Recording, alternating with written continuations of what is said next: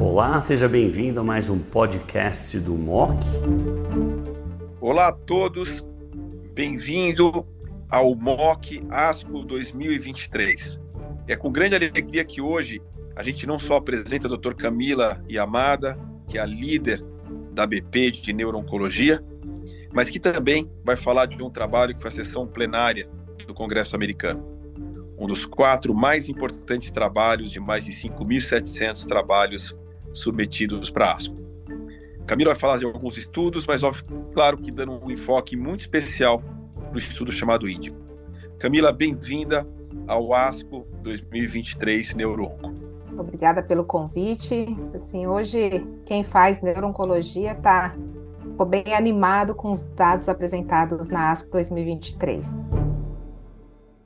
Excelente, Camila. Eu acho que você apresentou os trabalhos mais importantes. Uh, quando a gente fala do Rano, é importante ter uma classificação mais objetiva. A gente sabe o quão difícil que é avaliar resposta ou progressão de tumor cerebral. E ter uma padronização é sempre interessante porque faz a gente acabar fazendo essa avaliação com muito mais adequação e acurácia.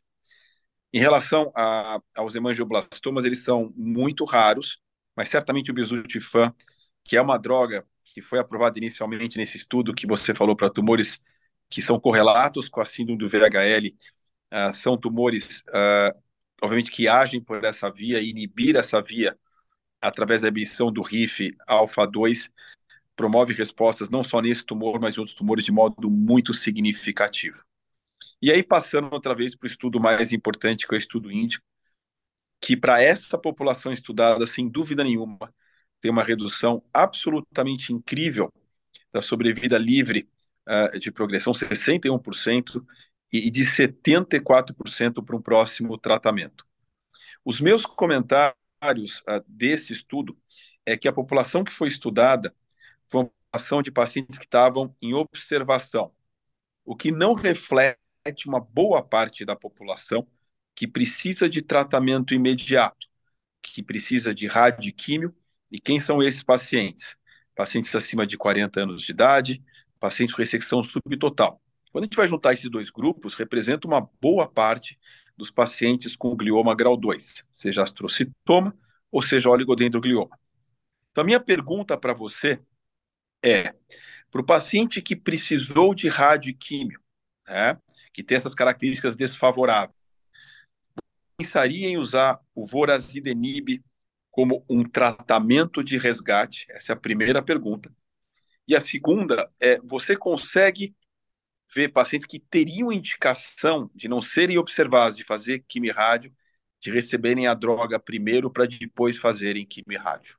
É, em relação a, a, a gente utilizar pós-radioquimioterapia, eu acho que tem impacto sim, e eu acredito que a gente vai usar, né? O que, o que já tem de dados uh, mais antigos, não só do vorazidenib, mas de outros inibidores de IDH, é que quando a gente tem área de realce, a transformação maligna, que a gente sabe que é a evolução desses tumores, aí o benefício de inibir a via é menor. Então, por isso que o racional de usar mais precoce faz todo sentido, e teoricamente esse seria a, a melhor população nesse cenário.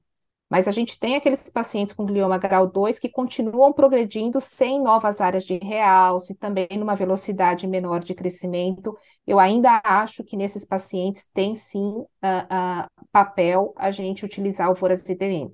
E, obviamente, quando chegar a medicação, a gente vai ter um tanto de pacientes represados, que a gente não tinha essa opção de tratamento e que vão ser expostos ao tratamento.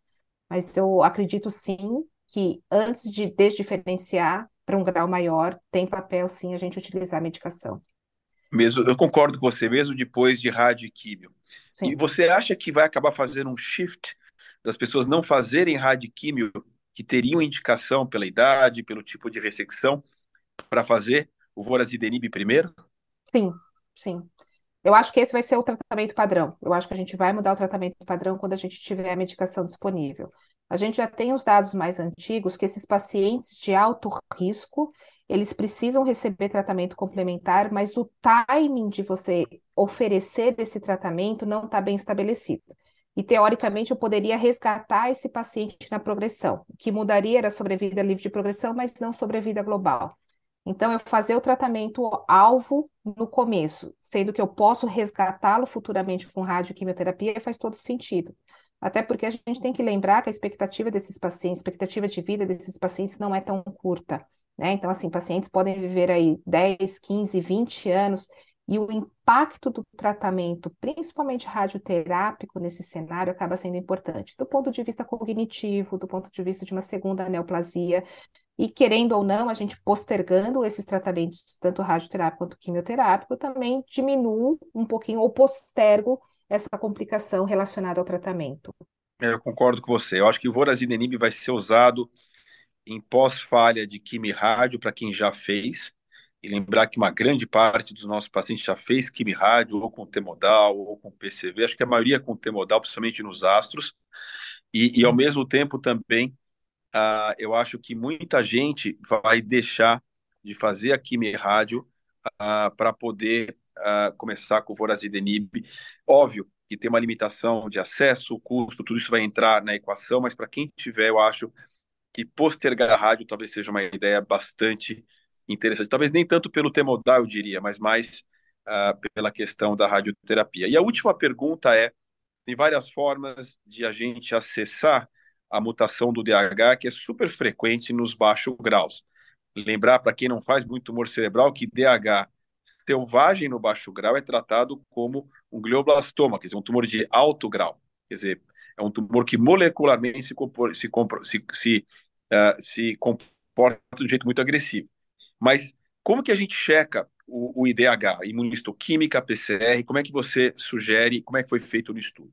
A, a, mutação de IDH, na verdade, ela pode ser acessada por imunistoquímica, que checa só a mutação do IDH1 R132H, que essa daí a gente pega 90% das mutações dos gliomas difusos supratentoriais, então infratentorial é mais raro, mas tem outras mutações que podem uh, acometer o paciente.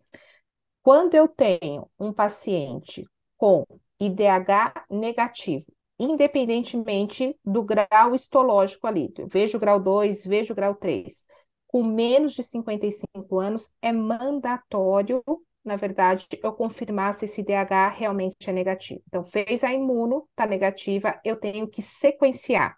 O ideal é sequenciar o IDH1, que é o mais prevalente. Se vier negativo, sequencie o IDH2. Mas geralmente a gente acaba sequenciando os dois, até por conta do tempo e para definição de, de conduta.